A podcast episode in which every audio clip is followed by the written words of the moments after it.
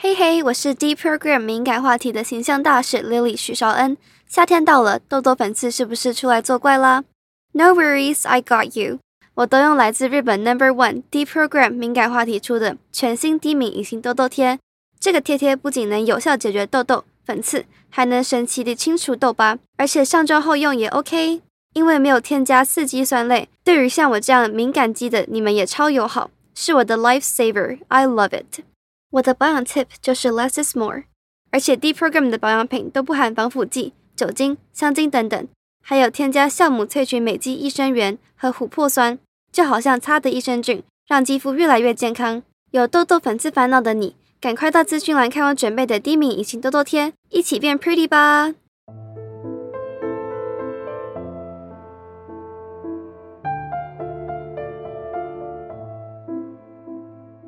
一封遗书写着：“我死了，你刘德华还是要见我们的孩子，不然我死不瞑目，天理难容。”一对父女控诉着天王级的巨星追星追到家破人亡，震撼全中国的危险迷妹。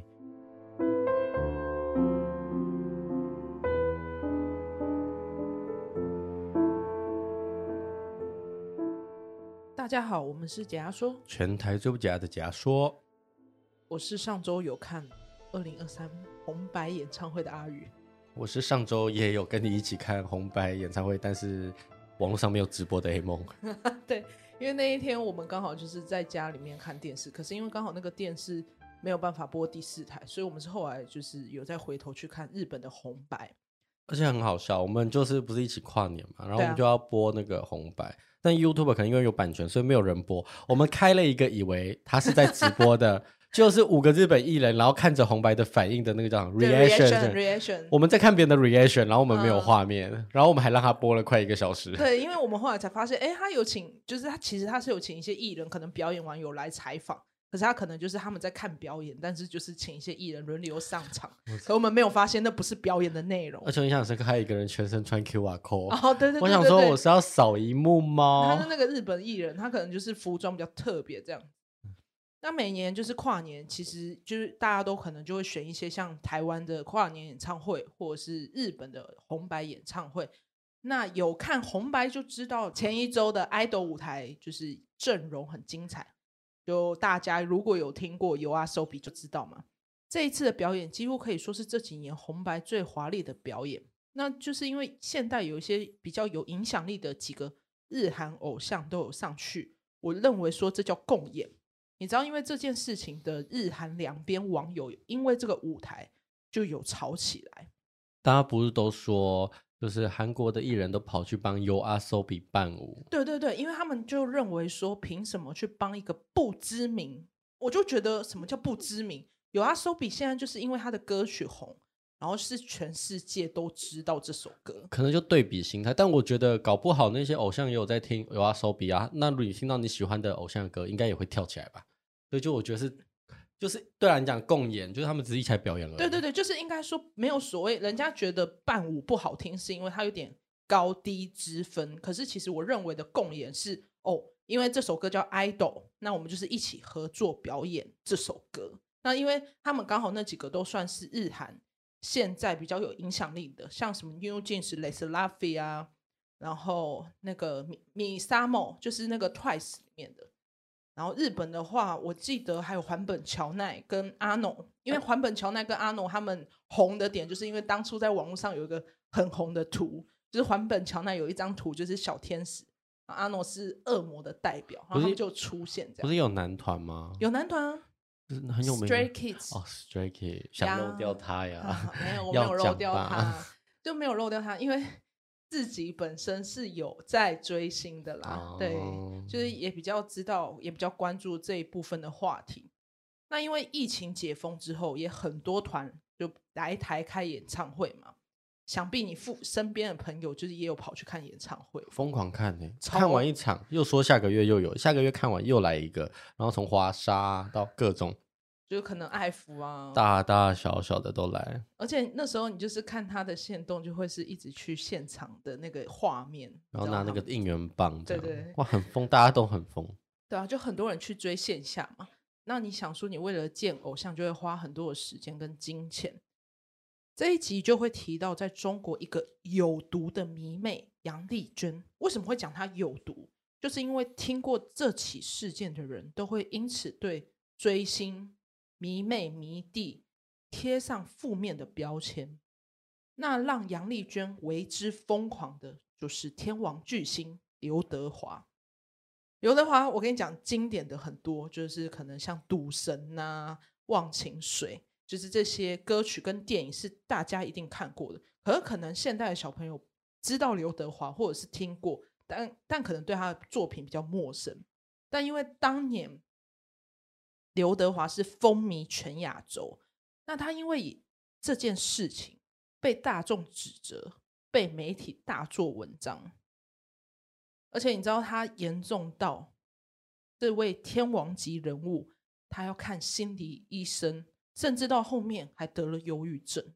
刘德华得忧郁症，嗯，就是因为毕竟你要想艺人嘛，网就不管是网红艺人，他就算不是现在靠流量，当年他们也是话题之一啊。那为大家带来这起中国杨丽娟追星事件，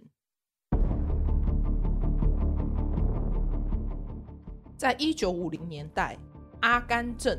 是兰州工业用煤和民生燃料的主要生产基地之一。那这位杨丽娟的妈妈呢？陶菊英就是煤矿工人的后代。妈妈陶菊英在二十三岁和爸爸杨勤记三十七岁的时候，两人相遇结婚了。一九七八年，中国甘肃兰州市一个小家庭。杨丽娟出生的，那因为杨勤记呢是快到四十岁才有女儿，杨丽娟是家中独生女，所以爸爸对女儿是百般疼爱，为了杨丽娟掏心掏肺，女儿想要什么，尽管经济不好，没钱也会尽力满足她。但他没有想到这样的溺爱却反噬自己。一九九四年。在夜晚里，杨丽娟她做了一个梦，梦的画面里面有一幅画，画中呢有一个帅气的男子，画两边写着：“你特别走近我，你与我真情相遇。”第一天呢，杨丽娟并不认识这名男子，没有特别在意这个梦，但随着日子过着过着。每天在梦里，杨丽娟总是会梦到这名男子，会陪他散步，会拉着他的手，有他在的梦境都是浪漫的。那这对一个生活社交有困难的十六岁少女，对她来说像是毒糖果一般上瘾。但因为杨丽娟并不知道这名男子是谁，是直到她到学校看到了同学手上的一张海报。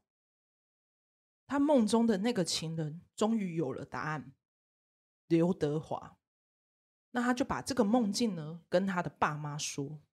爸爸杨勤记告诉女儿：“好巧哦，自己也做了相似的梦境。”这让杨丽娟相信，她跟刘德华是命中注定，这辈子呢，她一定要见到刘德华。他他把梦境跟爸妈说，然后爸爸还说：“好巧，我也做样梦。”那爸爸在梦里是哪个角色？走出来的那个男生吗？看到这个画面，你说看到他女儿看着一幅画这样？对，我先题外话，这在我们就是饭圈里面会所谓的称谓，就是可能会形容一些比较疯狂粉丝。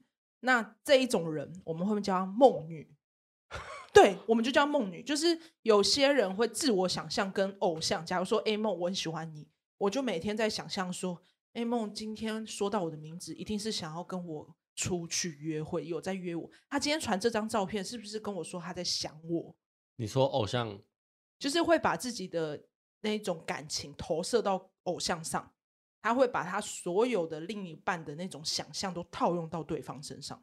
哦、这种我们叫梦女，不止在梦里面会梦到他，是现实，哦、就是他自己会把生活跟对方有代入感，就是有彼此共鸣的。你说这个时间点十二点了，我在吃饭，他也一定还在吃饭吧？对对对。然后他如果 PO 了个卤肉饭，我们竟然一起吃卤肉饭。他说他怎么知道我最喜欢吃卤肉饭？类似这样，对，就是这种就是梦女，或者他会觉得很更梦的，就是说。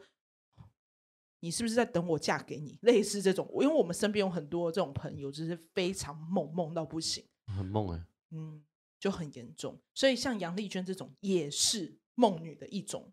我不能说不行，但就是你在追星的部分，就是可能有些人想法是这样。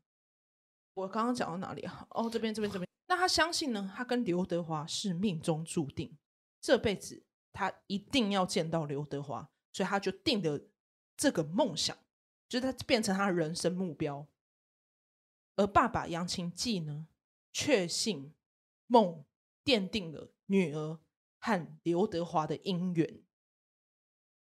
小时候，其实杨丽娟的成绩不错，她是老师眼中的好学生，她一直都没有办法在学校交到朋友。到十四岁国中的时候，就没办法融入团体，生活成绩下滑。在某一天，杨丽娟就说她不想读了，然后就休学嘛。可是这段期间，其实杨丽娟求了半年，爸妈才同意不让她上学。女儿的理由是学校的学费太高，而且自己在学校总是被同学利用，就是可能她考试成绩考得不错嘛，所以有些同学会跟她借作业抄。可是抄完就不理他了，所以他就认为他这样被利用。那杨晴季知道了女儿的需求，所以就答应，然后没有干涉。在他辍学之后呢，杨丽娟是没有马上梦到刘德华，他就每天乖乖待在家里面，就是像照三餐，吃完饭睡觉看电视这样。也因此梦到刘德华的时候，就疯狂迷恋上刘德华。生活就被刘德华填满，之后他的房间呢就贴满了刘德华的海报。在休学两年之后，父母俩因为感情不好离婚，但因为考虑到女儿嘛，所以两人还是继续生活在一起。杨晴季呢，三十七岁，他是兰州三十一高中的老师。他家里都是教书的，就等于说他们一家都是书香世家。本来呢，他在等四年就可以退休，但为了更好的照顾女儿，提前退休。他们存款只剩九千九百元人民币，换算台币呢，大约是三万多块钱。那爸爸为了支持杨丽娟追星呢，他就认为说，这个目标是杨琴记。这一生最后该做的事情。一九九七年，尽管家庭的经济条件不好，但爸爸杨琴记呢，他凑东凑西凑出了九千九百元嘛，帮他报名了一个香港旅行团。所以，一个香港旅行团要台币三万多块。对啊，你不知道去 香港很贵吗？好贵哦！你不知道去香港很贵吗？哦，对，他在中国了，他去香港玩。对啊，哦、对啊，对啊。但在那个年代，一九九七年三万多块，哎，对啊，哇！旅行团透过导游找到了刘德华的官方后援会华仔天地，华仔天地啊！呀，他就把他自己的一封信交给了华仔天地转交，但因为最后都没有见到刘德华，失望而归。在二零零三年，杨琴记呢，这时候把他家里。把他兰州的房子卖了，一时之间的梦华之旅变成了搬家之旅，变成杨家一家每个月用租屋的方式生活。他剩下的钱全部都拿给女儿来追星。而在二零零四年，刘德华这时候在扬州拍摄《天下无贼》的电影，这是刘德华离杨丽娟最近的一次。杨丽娟知道之后，她每一天都站在自己家里的顶楼上，盼望着刘德华能经过跟她打招呼。但想也知道嘛，梦境并不会变现。同一年呢，刘德华开演唱会，这次爸爸又想办法借钱，凑了五千块的人民币呢，送杨丽娟去北京，买了一个一千七百八十人民币的位置，在十一排。那因为杨丽娟见到了刘德华，就是你想，就是他在下面看嘛，但他不满足，他想要的见面是面对面可以聊天对谈的。那在演唱会的舞台装饰出现了蛇和狮子，杨丽娟就说：“刚好我是属蛇和狮子座。”他认为呢，刘德华在暗示他下次一定要见到面。二零零五年，杨琴记呢，除了退休金和卖房子剩下的钱就没有收入嘛，他等于说是啃老本。那想也知道，总有一天会用光。杨晴记呢，从北京回到兰州，有朋友看到他，就说他的样子神情恍惚，牙也掉光了，就是样子是非常的憔悴。你们觉得这样的爸爸？爱女儿啦，嗯，那你知道，在二零零六年，刘德华主演一部电影叫《墨攻》，这时候呢，他在北京宣传电影。这一次，一家人第三次来到香港，爸爸又借了三千块的人民币，带一家人前往北京，父母就替女儿租了个床位睡觉，但两父母。是选择睡在车站地下通道的走廊，走投无路下，银行呢也无法借贷。杨晴记这时候选择想要去卖肾，那杨晴记呢自己实际上也到了很多家医院去问，因为器官买卖是非法的，遭到拒绝。但杨丽娟知道这件事，也淡淡的回应了一句。我觉得卖肾太危险，你最好能是去借。那媒体就大肆报道这个为女儿追星卖肾的故事。在大家不能理解的情况，杨琴记呢认为只剩一颗肾还是能活，但至少可以得到一笔钱。为了满足女儿，去香港找刘德华。无计可施下呢，杨琴记找电视台兰州晨报。和北京电视台，他就接受了他们的采访。因为这样，一家人倾家荡产，只为了追星的这件事，被媒体大肆的报道。媒体就为了博眼球嘛，捏造了许多非事实的事情，像是杨丽娟休学是因为师生恋，亦或者说他们一家呢都有精神病。但透过这样媒体大肆的报道。刘德华知道了杨丽娟这个人，但他不认可，他就直接在媒体上面公开回应说：“要爸爸卖房卖肾脏来见我，这就是不忠不孝。”所以卖肾的新闻没有达到目的嘛，反而在他们身上贴上了负面的标签。而之前呢，其实电视台为了要去报道这起事件。去了三次的兰州，媒体接触杨家一家人的时候，曾经承诺说会让杨丽娟见到刘德华。想不到后续安排见面来的是一个假的刘德华，就是属于那种高仿演员。发现之后呢，就让杨家气炸了。所以呢，为了补偿杨丽娟，就承诺说。会让他们一家人在墨攻的首映会安排两人见面。透过电视台的帮助呢，杨丽娟在观众席有看到刘德华，可是因为他的位置也是跟一般观众席一样，就是坐在远远的看。那杨家知道之后，认为呢，这是媒体在糊弄他们，是一个诈骗行为。而且你知道，当时媒体把杨丽娟写成了不孝的疯子，所以杨丽娟身上就被贴着不健康、不正常、不孝的负面标签。那爸爸气炸了，他直接说女儿并非不孝，要媒体还给他们一个公道。那最后呢，电视台是给了两千的人民币当做回乡费和补偿。那这时候的杨丽娟已经二十六岁了。这时，全家仍为了能见到刘德华，努力奔波着。外界呢，很长时间都不明白他们为何如此的偏执，因为他们一家人相信，只要让女儿见到他，这一切都会好起来，就会结束了。杨琴记和陶菊英在这几年把能借的都借遍了，从侄儿到邻居，从同事到领导。甚至陶菊英的几个姐妹都借了不少钱，但因为这样，旁人的不理解，也不愿意和杨家再扯上关系。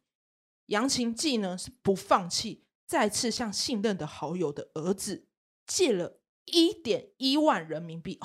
但这时妈妈煤气中毒意外，她的腿部砸伤，搬到家里，让经济状况。变得更严重，但他还是借了这笔钱，只为了到香港圆女儿的梦。二零零七年三月四号，杨琴记呢来跟他的好友的儿子拿钱嘛，他带了三箱宝贝，里面呢有他的户口本、女儿小时候的照片、他以前得奖的奖状以及学生名册。还有他以前所有得到的任何的奖杯啊，还有上了锁给女儿的东西，寄放在朋友的儿子这里。二零零七年三月二十五号，过了十三年，这年呢，终于让杨丽娟站到了刘德华旁边，在台下的爸妈非常高兴，认为呢，终于实现了。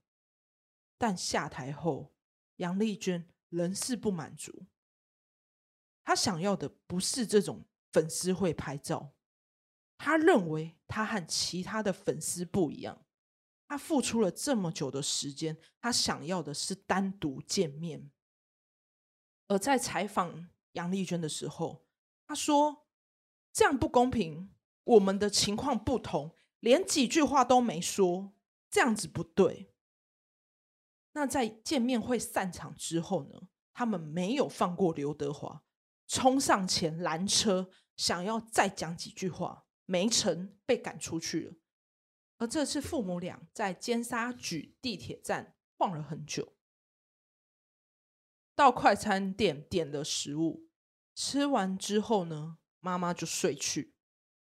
睡醒后呢，看到杨晴记呢从外面走回来，他看着他，精神状态看似不太好，但没有过问。他就睡了回去，但再次醒来，杨晴记消失了，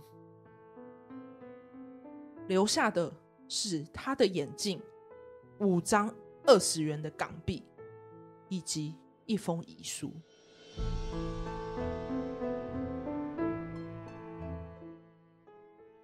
二零零七年三月二十六号，为了女儿追星。不惜卖房卖肾的杨晴记，选择在这天在香港跳海自杀，而他的遗书里面谴责着刘德华，满满的不甘心。他的遗愿是：我死了，你刘德华还是要见我们的孩子，不然我死不瞑目，天理难容。而这件事让刘德华成了众矢之的。那在这样的情况，反而是疯狂的杨丽娟和爸爸杨晴记成了被害人。在爸爸跳海的那天，杨丽娟追星的梦破碎了。原来在凌晨，杨晴记呢选择在尖沙咀码头。跳海自杀，为的呢是争取女儿可以再见到刘德华。遗书里面有七页，它的内容写到：追梦十三年，每一步都是血泪之路，几乎把命都搭上了。为了孩子省吃俭用，卖房卖肾都是自愿的。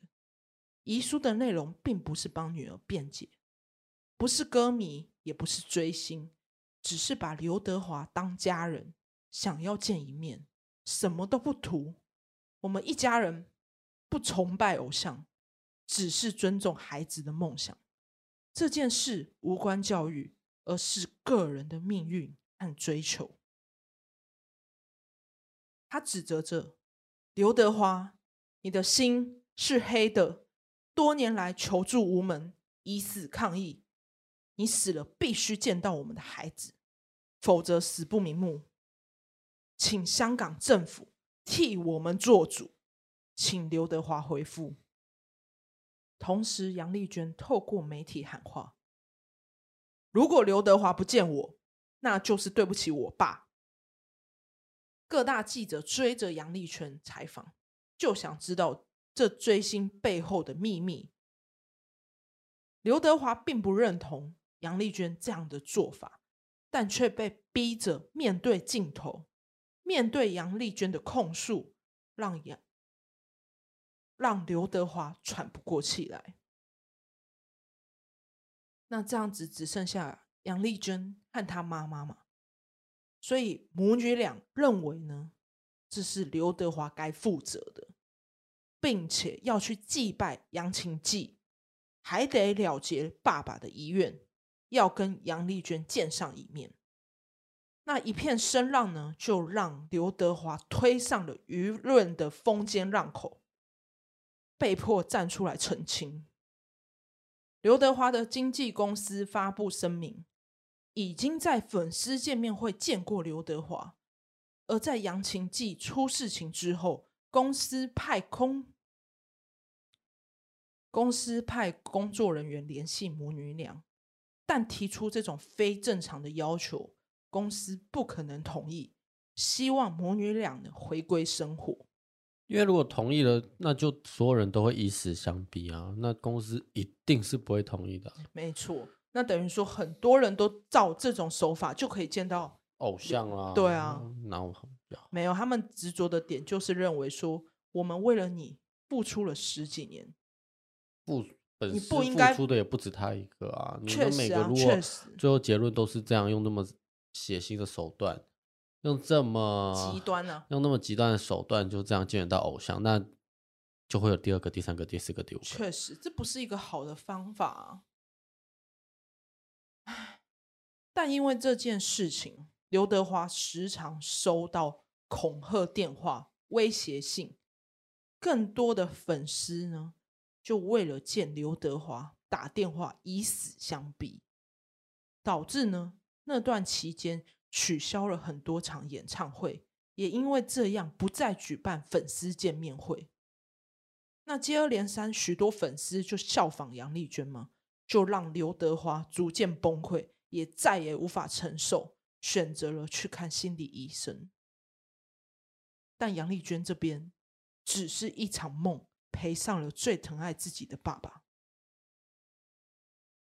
那杨丽娟说：“这段日子失去父亲，以泪洗面，每天都害怕见到人。”二零零七年，杨丽娟将媒体《南方周末》告上法院。那因为他们这个报道侵犯杨家三人的名誉，我刚刚前面不是有讲到，媒体就是为了要博版面嘛，就是有乱写一些非事实的东西。所以他们就有为了这件事情去求偿三十万的精神损失费，并且要求男方周末道歉。到了二零零八年，杨丽娟呢起诉刘德华，要求他公开道歉，想为父亲讨公道。杨丽娟认为父亲的死亡，媒体跟刘德华都有责任，但法庭驳回上诉。这件事之后，杨丽娟消失在大众眼前。之后呢，我们时间来到了二零一四年，杨丽娟上了一个节目，叫《东方直播室》。那这期节目的主题就刚好四个字：疯狂粉丝。就有请杨丽娟来现身说法。她作为过来人说，自己因为爸爸过世，才知道自己失去了一个坚强的依靠。回家的时候，就把那些年收藏的刘德华的照片跟周边全部烧掉了。但因为当时他是杨丽娟，又请了另外一个杨丽娟二号敖艳红，也是一位女性，湖北人。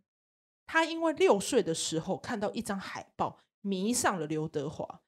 初中毕业辍学，为了刘德华守身如玉二十九年。那因为曾经刘德华有爆出绯闻，他因为这样子做出自杀的行为。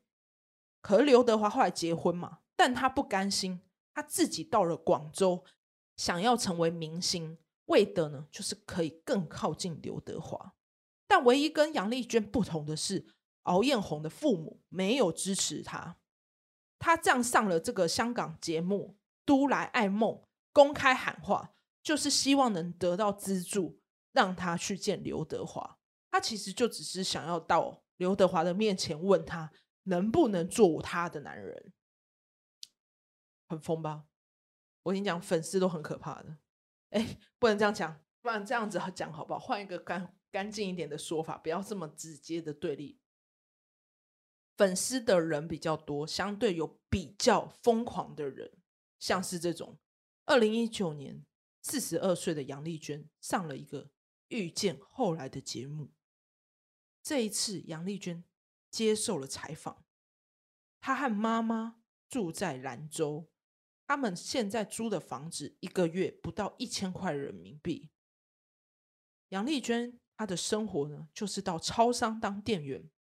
她在家不看电视，不上网，无聊呢就去合唱团练练歌。再次向他提到刘德华，他不愿直呼刘德华姓名，而是用他那个谁过去的人来代替。但在这件事情上，杨丽娟并没有因为时间的关系缓解这些怨恨。虽然已经回归平淡，但他还是认为。这么多年，为什么刘德华不愿意对自己表示一点关心？而爸爸的死，他直言不是他个人的责任。父亲的死亡，媒体和刘德华的冷漠分不开。他认为不是他一个人的责任，认为社会言论一样有份。那这时的杨丽娟表示，她知道过去让家人背负太多经济和精神上的事情，如果能重来，她不会这样做。他希望母亲长寿，唯一的愿望就是跟母亲在一起。这一起社会案件就分享到这边。那这边其实我有想到有几件事，就是其实是一种粉丝过激的爱。那你要想，粉丝对明星有爱的供养，但其实并不是不图回报。你自己看哦，看似粉丝是在帮你偶像的事业，就是做一些规划。你要想，他其实是一种控制和绑架，希望偶像照着自己的主观意图来行动，而从中获得一种权力感的满足。很多人都这样，他们这种就是一种，如果用比较。常用的词，情的，就是像近期我们有一个朋友，就可能他，嗯，就是追星嘛，但就是他没有那么认同偶像在自己身上刺青或者是穿环。那我们喜欢的那个偶像，他可能突然穿了穿了没环，他就哭诶，他就崩溃，他不能接受这件事情。这种就是一种控制欲啊。但正常来讲，粉丝跟偶像是相依相存的存在嘛。但因为在少数不理智的行为下逐渐变调，不论是艺人啊、公司、粉丝或者是大众，都因为这些粉丝无理、夸张的行径，而因为这段关系是需要靠自律跟平衡的这种互利共生，才能去达到平衡嘛。难以想象，想要花多少时间跟努力才能回到最基本的和平。其实对我们来讲，粉丝必须要作为理智，就是应该说，粉丝应该要理智追星，健康跟健康的关系跟适度的距离，才能让演艺圈以良性的面貌运作下去，这是比较合理的。嗯，但其实这个都马是 那叫什么？有一种说法，这叫什么？和呃和平说嘛，反正就是我觉得这都是妄想，没有人有办法绝对的达到我们所谓的哦，要尊重。尊重偶像啊，不要做这种越矩的行动。没有，而且像，因为我以前就是在国高中，我那时候也有追团，可能那时候我的状态真的就是把喜欢的那个偶像，嗯，有一点占有欲化，就是有点像是。今天我想到一件事情，可是我却不能跟他说，我就会有点难过，就觉得我为了你做这么多事情，但你却离我还是很远。我曾经有这样想，可是我跟你讲，我是怎么怎么从那个状态醒来的。我是某一天突然想到说，我跟他离这么远，我们又不能在一起，他不会成为我男朋友，我就醒了，就是有点像是。从中化解，认为说哦，反正我，我跟他距离就永远那么遥远，又不会是只有我一个喜欢他。可能那一瞬间其实很难过，就是你会觉得说，我这么喜欢这个人，可是我却不能跟他有更进一步的接触。所以其实透过这个事件，我是有一点点理解，但不会到这么疯狂。就是因为这样子的情况比较偏向是爸爸为了支持女儿的梦想。你不能说他无理取闹，因为我有跟朋友分享这件事的时候，我是跟他说，你要把这件事带入成别的事情。假如说他今天是想要去呃运动，变成运动员，或者是去做一些比较更健康的事情，只是因为他这件事换成了追星，还是你没办法理解？你觉得这件事没办法用这样子的说法说服你？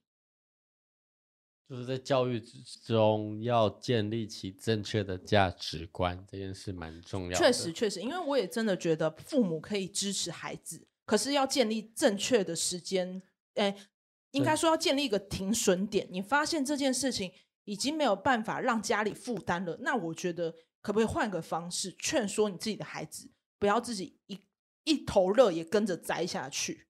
嗯，而且还有一个情况是。如果爸妈，呃，因为其实你要想，爸妈在教育小朋友，我们很常看到两种极端的情况，要么是不支持孩子，打压孩子，要么是牺牲自己，完全的支持孩子，是那种不顾一切，也不看自己的情况。父母的教育就是这样，所以其实有时候我觉得家庭环境真的能够。影响一个人，因为如果今天杨丽娟的爸妈如是可能是知道什么时候该停下来的人，可能事件就不会发生到这种情况。有啊，当时他上的节目不就有两个他的刘德华的粉丝敖艳红，那就还好，他家里就是没有这么像他这么完全全力支持他。对，就是他虽然自己也是。投了一生啊，可以说真的投一生呢、啊。他这辈子都在等刘德华，但他等不到嘛。但他至少没有做到像杨丽娟这种，爸爸又跳海卖房又卖肾，家里搞得什么都不是，家破人亡。确实，所以我觉得在追星这件事情真的要理智，理智追星。其实因为这几年来，毕竟你要想韩团、日团都是就是当红的年代嘛。那变成大家为了追星会花很多时间跟那个金钱，而且我们有周遭朋友就是去看演唱会也花了不少钱，就据说也花了六万多块钱。嗯，花到就是房租差点交不出来。哎、欸，这部分呢，呃，只是对啦，就有些有些人是选择用这样的方式去追星啊。还是粉丝那个我们的听众有什么追星疯狂的那个？可能身边有案例，或者是你本人的心得，都可以跟我们分享。我我我们身边蛮多追星蛮疯狂的人，而且其实我自己在做这个案件的时候，我很有感触，是我懂他那种心态，可是不会希望爸妈为我做成这样。但你要想，我刚刚都有讲他一些人人他的状态嘛。杨丽娟本身自己是呃不会社交，没有什么朋友，所以相对他就是爸妈一直关关注他、溺爱他，所以他没有人可以劝说他。嗯、所以我觉得大家也可以从这一点切入去思考，说他到底为什么会变成这样。嗯。这集案件就分享到这边，记得到我们 IG 追踪 VIP 点 TALK。而且我们最近 IG 有抽奖活动，对，还有吧，还有吧，到这个月月底，嗯，对，到一月底，希望大家就是多多参与了。就是其实我觉得，如果大家有来留言，就还是会尽量的送给大家这样。好的，那我是 A 梦，我是阿宇，我们下期见，拜拜，拜拜。